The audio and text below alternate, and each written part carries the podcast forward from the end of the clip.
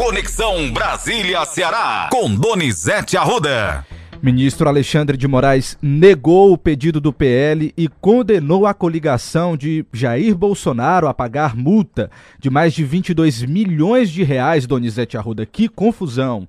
O país vive uma quinta-feira bem diferente, né, Matheus? Todo mundo deve trabalhar só até 12 horas, no máximo 14 horas, porque estreia às 16 horas contra a Sérvia na Copa do Mundo. Nesse momento, os outros dois times que fazem parte do grupo do Brasil, Suíça e Camarões, estão empatando com 22 minutos de jogo. 21 minutos de jogo, Matheus. 0 a 0 Então é uma Copa de, de zebras, Matheus. A Argentina perdeu, pode ir embora sábado. Alemanha no domingo, no domingo. Quer dizer, nesse clima onde todo mundo começa a sentir o clima de Copa, o ministro e presidente do TSE, Alexandre Moraes, deu uma decisão multando o PL 22 milhões e 900 mil. Você podia ler a decisão do ministro, Matheus, e botar. Depois a gente fala sobre o que o Valdemar decidiu Aí, podia ler a decisão, Matheus? Sim, tô com ela aqui em mãos. Diz assim: condeno a autora por litigância de má-fé a multa de R$ 22.991.544,60 correspondentes a 2% do valor da causa aqui arbitrado.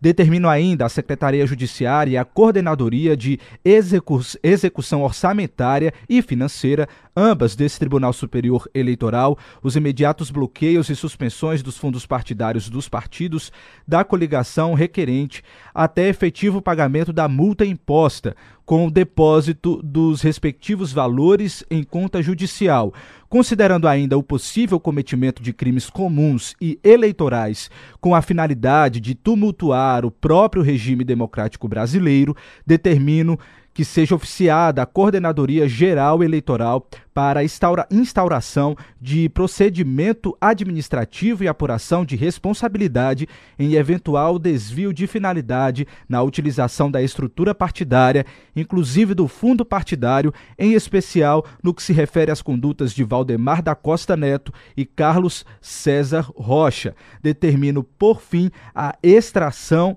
integral de cópias e sua imediata remessa para o inquérito. Donizete Arruda.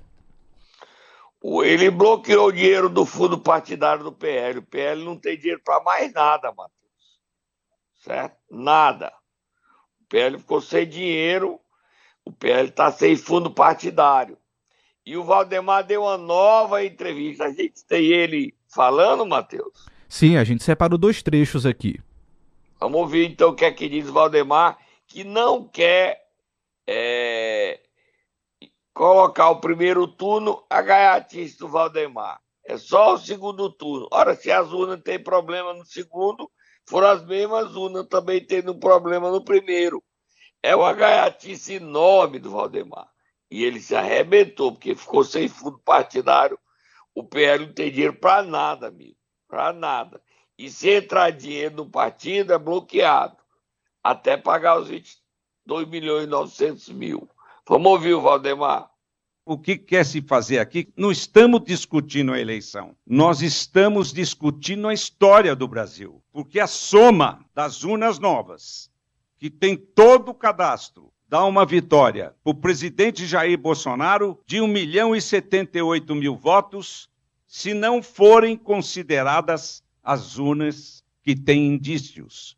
E toda eleição, toda votação, o voto, não pode haver dúvidas sobre o voto. O voto tem que ser seguro e por isso nós fizemos esse levantamento. E se isso for uma mancha na nossa democracia, nós temos que resolver isso agora, porque o problema é muito sério. Numa democracia, nós temos os poderes executivo, legislativo e judiciário. E temos que viver bem e ter uma relação próxima entre si. O que nós não podemos ter é ficar com o fantasma, como vamos viver, por exemplo, com o fantasma da eleição de 2022. Tem mais Valdemar, é um gaiato, Valdemar. É um gaiato. Faz mal ao Brasil e à nossa democracia.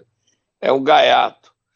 O Valdemar, se tem problema na urna, a urna é a mesma, Valdemar. Você sabe disso. Aí você faz esse jogo aí. Se tem problema na escolha do presidente, tem problema na eleição dos governadores de todos os estados e deputado federal estadual. Valdemar, faz isso não. Mas nós aqui a gente cobra o que você disse. A sua gaiatice vai cobrar caro. Aceite que você está sendo pau mandado do presidente Jair Bolsonaro. A propósito, Moab, Moab, fogo no motor aí, Matheus. Depois de 20 dias de depressão, o presidente voltou a trabalhar ontem. Trabalhou cinco horas no Planalto. E foi o presidente quem comandou todo esse espetáculo de contestar as eleições. Presidente, aceita, o senhor perdeu. Ah, o Lula é ladrão. Pode ser, mas o senhor perdeu. E a culpa é do senhor.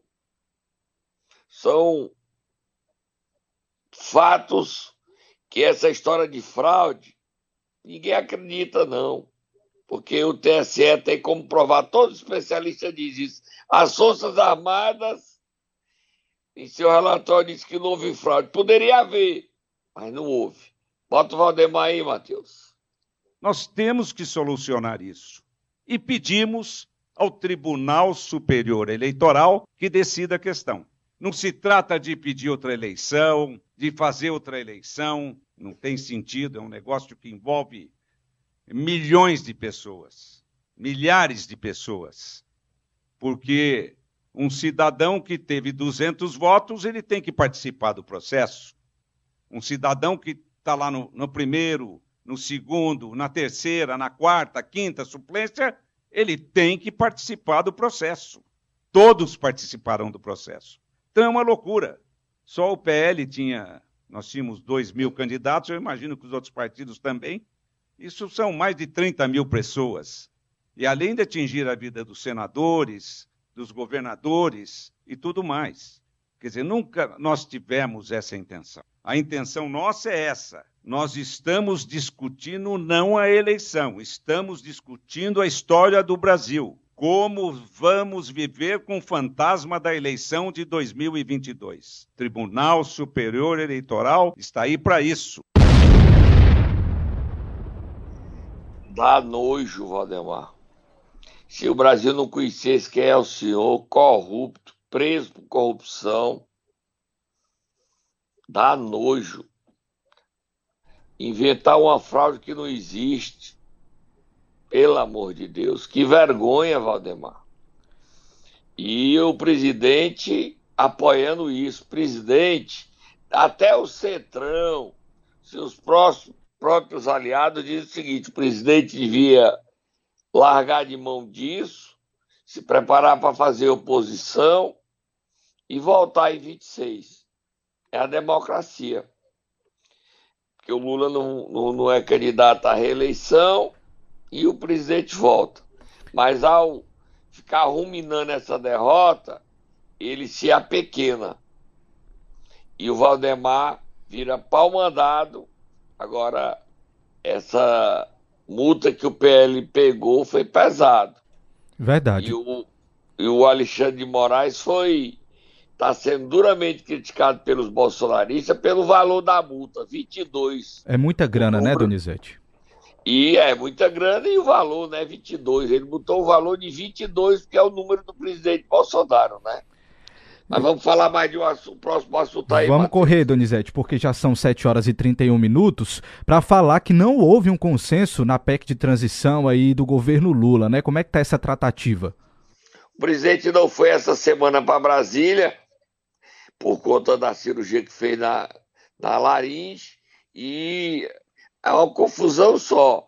A PEC seriam quatro anos fora do teto, agora será só dois anos. Muita confusão, nada definido, nada, nada definido sobre a PEC da transição. E o prazo é muito curto. O governo tem que votar no Senado até o dia 18 de dezembro. O tempo passa depressa demais, tá certo? Outro assunto importante é o seguinte: ontem União Brasil, como eu, eu falei, bota aí uma, o Eu Te Disse aí, Matheus, eu te disse, eu te disse, declarou apoio à candidatura é, do Arthur Lira, que viaja. Cadê o bonequinho? Ah, mas eu te disse. O Arthur Lira que viajou hoje para o Catar, onde assiste o jogo do Brasil a convite do parlamento do Catar. Então, a reeleição do Arthur Lira está mais fácil após o apoio do União Brasil. Não tem nem adversário, apesar do Renan Calheiros ter dado outra entrevista na Globo News defendendo um lançamento de um outro candidato. Quem aceitaria para o embate é o Eunício Oliveira, mas o MDB também vai apoiar a candidatura do Arthur Lira. Com o orçamento secreto, Arthur Lira é imbatível e o orçamento secreto deve continuar no governo Lula. É o primeiro compromisso que ele não vai honrar. Ele queria acabar com o orçamento secreto, mas o Arthur Lira não vai deixar, não. Vamos parar e beber aguinha, Matheus. A gente volta já já. Momento Nero! Quinta-feira animada, jogo da seleção, Donizete. Nós vamos acordar quem? Vamos acordar, está com 35 minutos. Camarões e Suíça 0 a 0 e a Suíça levando um sufoco de camarões. Nós vamos acordar o senador Cid Gomes, suplente, que está andando pelo Ceará, estava no Cariri ontem. Até deu entrevista na CBN Cariri. Vamos acordar Cid Gomes.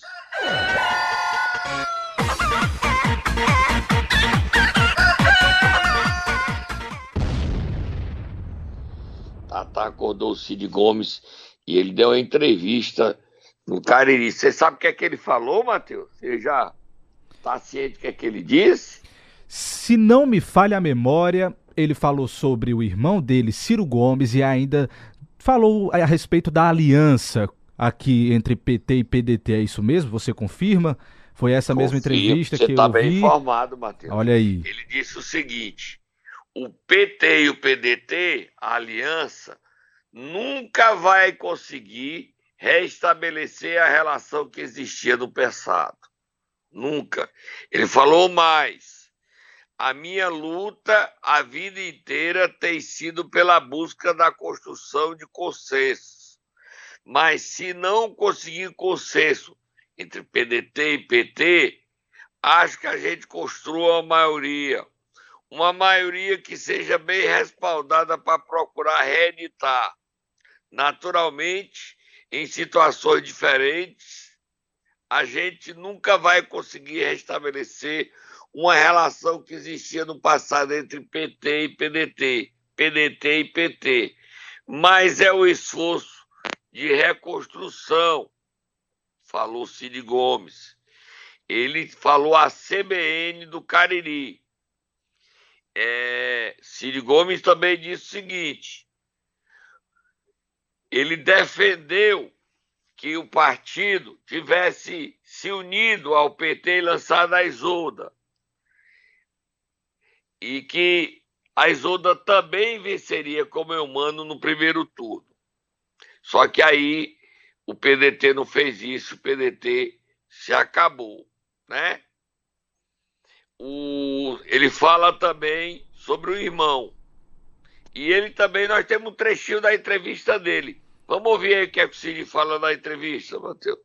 O, o líder, é, os líderes é que deveriam dar o exemplo, mas lamentavelmente nós temos uma, uma fração, eu dizer fração, mas eu, eu posso até chamar de facção, uma facção na política brasileira que, ao invés de bons ensinamentos, só ensina o mal assim, olhando para trás, eu não posso deixar de lamentar, né? Eu sempre eu sempre tive o desejo e sempre trabalhei é, no sentido da gente preservar uma aliança que é uma aliança que tem, a meu juízo, dado bons frutos ao Estado do Ceará. É, eu, de certa forma, me, me, sinto até meio que patrono, né, padrinho, o pai dessa, dessa aliança. A gente, quando passa, ou já está próximo aos 60, já pode, já pode se sentir é, mais à vontade para falar essas coisas. Então, eu lamentei muito uh, o rompimento dessa, dessa aliança.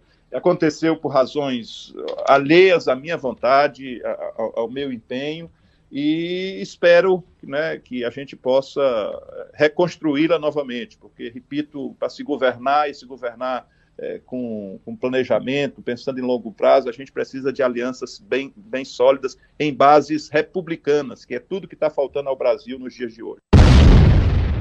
Matheus! Sim. Solta um água fogo do futuro. E mandei agora o que é que ele disse em relação ao Ciro Gomes. Mandei agora. Leia aí o que é que ele disse. Sobre a relação com seu irmão Ciro, ex-governador do Ceará, Ciro Gomes, senador, que nem assumiu o mandato, que vive de licença, disse o quê, Matheus? Problema de família a gente trata em família. Eu não vou jamais trazer para o público assuntos que dizem respeito à relação familiar de Cid Gomes a Farias Júnior. Se não me engano aqui, isso mesmo, Farias é, Júnior da Júnior, CBN, é o Cariri. da CBN Cariri. Pronto, fazendo Olha, Matheus, e outra coisa. O Cid Gomes, o Cid Gomes confirmou o que nós dissemos aqui. Ele confessou com Roberto Cláudio. Bonequinho do Eu Te Disse. E lê o que é que ele disse sobre a conversa. Você sabe tudo aqui de primeira mão, com exclusividade. Diga o que é que ele falou sobre a conversa dele com Roberto Cláudio. Eu tive uma reunião com o Roberto e nós tratamos muito de coisas futuras. E acrescentou: cada um mostrou sua visão e vamos, no que depender de mim, construir a relação, disse Cid Gomes a respeito de Roberto Cláudio. É, bota o bonequinho aí. Bonequinho te disse, você sou o primeiro aqui. Só uma coisa, só que ele disse que a conversa foi boa para ele. O Roberto Cláudio não gostou, não. Roberto Cláudio ficou decepcionado e continua se sentindo traído. O problema é que Cid Gomes é, tem jogado jogado com o Camilo para agradar o Eumano e todo mundo no PDT está aderindo ao governo Eumano. Todo mundo no PDT. A gente já vai para o próximo assunto. Três nomes novos hoje na comissão de transição do governo Lula, chegando a 10 cearenses. Quais são os três nomes? Dois vereadores, Matheus, dois vereadores de Fortaleza. Um do PDT, do PDT. Ligado ao grupo do André. Mais o nome do André aderido ao governo Lula. Ou seja, cooptação total do PDT. Está sobrando nada do PDT. Eu tenho dois nomes aqui comigo. Você quer confirmar o terceiro? Vamos lá, diga os nomes aí. Eu tenho aqui o, o influenciador digital Léo Suricati que é do PSOL, e também de Fortaleza, o vereador Gabriel Aguiar, também do PSOL. E aí tem um terceiro nome que é o que você vai trazer para a gente agora. É o vereador Júlio Brice, vereador de Fortaleza. Dois vereadores de Fortaleza na comissão de transição. Para não ter briga, ah, Donizete, você aqui está falando do Lula demais, amigo. Infelizmente, você que não votou nele, e aí é a decisão, ele vai assumir o governo. O presidente Bolsonaro quer tenta é, anular as eleições, mas não tem apoio nenhum para isso. Nenhum. Os protestos estão até sendo violentos, acusações até de que são atos de terror, tocando fogo. Isso não ajuda nada ao país. E esse pessoal que vai fazer parte da comissão de transição, hoje está chegando a 300 nomes, só nove têm salário. Todos os outros é a contribuição gratuita. Por exemplo, Camilo não ganha nada, Iso, é, não ganha nada, é, Júlio Brise não vai ganhar nada, Luiziane, Zé Ayrton, Guimarães, esse pessoal não ganha nada. André, ninguém ganha nada. Contribuição gratuita para o futuro do Brasil. Certo, Matheus? E a gente vai dar aí a agenda do Camilo essa semana. O Camilo está se tornando uma opção, porque o Lula quer no Senado, para ser ministro do Desenvolvimento Regional. Ele teve várias reuniões, teve reuniões no PT com a Gleisi Hoffmann e os senadores do PT, onde já foi tapete vermelho para ele, teve reunião com o governador Helder Barbalho. Você poderia ler aí a agenda do Camilo, Matheus? Sim, inclusive as postagens que ele fez nas redes sociais diz assim: a primeira, participei. Ele já está no Ceará, tá? Ele já voltou. Mas ele teve agenda segunda, terça e, e, e quarta. Teve com o Rodrigo Pacheco, ao lado do governador exercício, é, Evandro Leitão. Vamos lá, Matheus. Com o PT, ele disse o seguinte: participei de uma reunião ontem à noite em Brasília com os senadores do PT e a presidente do partido, Gleisi Hoffmann. Momento importante para debatermos o futuro do nosso país e a retomada do desenvolvimento com o governo do presidente Lula. Logo em seguida, ele fez outra postagem dizendo: participei de uma reunião virtual de evento para a construção de propostas da Amazônia Legal para o relatório de transição governamental. E aí, como você já pontuou, essa reunião teve a presença do governador do Pará, Helder Barbalho. O encontro também contou, além da equipe do GT, com membros da academia, setor produtivo e especialistas. E para concluir, ele também esteve na reunião do Grupo de Transição Governamental do Desenvolvimento Regional, que contou com a participação do ministro Daniel Ferreira. E aí ele pontuou aqui, abre aspas, temos trabalhado para garantir a retomada do desenvolvimento em diversas áreas, como habitação, saneamento básico, entre outras. Fecha aspas, Camilo Santana. GT é grupo de transição e como você percebeu, Matheus Ledo, Camilo está credenciado. Se Lula resolver não dar educação para a Isolda, ela poderia ser nomeada para o FNDE e o ministro seria o Camilo num desenvolvimento regional. Agora, nada está definido. Só em dezembro é que o presidente Lula definirá o ministério. Hoje, nesta quinta-feira, até o dia do mês, Matheus? 23, é? Hoje é 24. 24.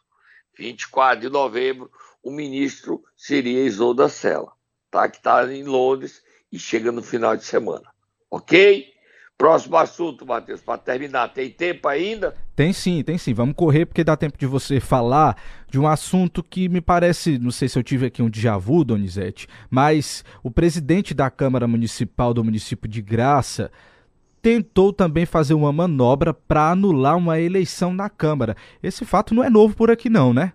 É não, é cópia lá de, de, de Pacajus. Quando, quando, um, um vereador, um presidente faz uma coisa errada numa cidade, querem logo copiar. Querem copiar o modelo Bruno Figueiredo e a sociedade tem que refugar, rejeitar. Como é o nome do presidente lá de, de Graça? Ele não tinha maioria, quis cancelar a eleição, mas os vereadores resolveram e fizeram a eleição. Como é o nome do presidente desse gaiatinho aí que não tem voto e quer ganhar no grito e da corrupção. Dimas é Alves. Dimas Alves, Donizete. E o nome do novo presidente lá de, de Graça que ganhou é Jardel, é isso? Isso, Jardel Ximenes. Então, o novo presidente da Câmara de Graça é Jardel Ximenes. O, é o mal que o Bruno Figueiredo faz. Ele faz mal a Pacajus com o Didão, e aí o mal que eles fazem, eles colocam e aí vem a Graça copiar a Cidade de Graça, a Câmara de Graça. E lá em Pacajus, o assunto mais comentado é a adesão de Rodrigo. O Rodrigo Dori está pagando um preço tão caro, ainda para completar, o Bruno Figueiredo fica nas rodinhas sem o Rodrigo rindo e dizendo: Eu disse que eles moralizar ele. Conseguiu. Conseguiu. E o Rodrigo Auri ficam as pessoas falando que ele aderiu, sabe por quê? Por quê, deixa Donizete? Pra lá, deixa pra lá, né? Não tem prova. Ele disse que não aderiu, não. Eu vou acreditar nele. Acredito? Acredita, claro. Acredite, Com certeza, acredite, Donizete. Vamos dar um tá voto bom, de confiança. Não acredito, não. Ele vai ter que me provar, não acredito, não. Ele aderiu. Para mim, ele aderiu. Eu só não acredito no, nos termos da adesão. Aí eu não acredito, porque não tenho provas. Mas o Rodrigo Dauri está destruído a sua carreira política no momento, ao aderir ao Bruno. Ele, ele, as fotos dele conversando com intimidade com o Bruno, pelo amor de Deus. Mas é política, Matheus, é política. Matheus, vamos terminar. Hoje você vai assistir o Jogo do Brasil, quer fazer uma aposta aqui, o Brasil ganha de quanto, Matheus? Eu acho que o Brasil ganha de 2 a 1 um, por 2 a 1 um. Vamos lá, essa vai ser a minha aposta. Tá Aposto bom, pois eu sou o mais otimista. Eu acho que o Brasil ganha de 3 a 0. Tá bom, Matheus? Amanhã a gente fala. Terminou o primeiro tempo entre Suíça e Camarões, 0 a 0 um resultado muito bom para o Brasil. E eu estou em clima de Copa do Mundo. Olha, Matheus, já comprei a camisa do Brasil amarelo. Você sabia que os bolsonaristas estão usando mais camisa amarela, não, né, Matheus? Você sabe não. disso, né? E qual é a cor agora, Donizete? É outra cor, Matheus, porque não querem se misturar com os torcedores da Copa. Ah, entendi. Um Brasil dividido. Para que isso, gente? Camisa do Brasil é amarela, verde e amarela. Camisa do nosso time, da nossa seleção. Mas eu não vou dizer que estou pegando o pé de ninguém, eu estou dando os fatos. Tá bom? Bom jogo para todos. Muita responsabilidade. A gente volta amanhã, Matheus. Combinado então, Donizete.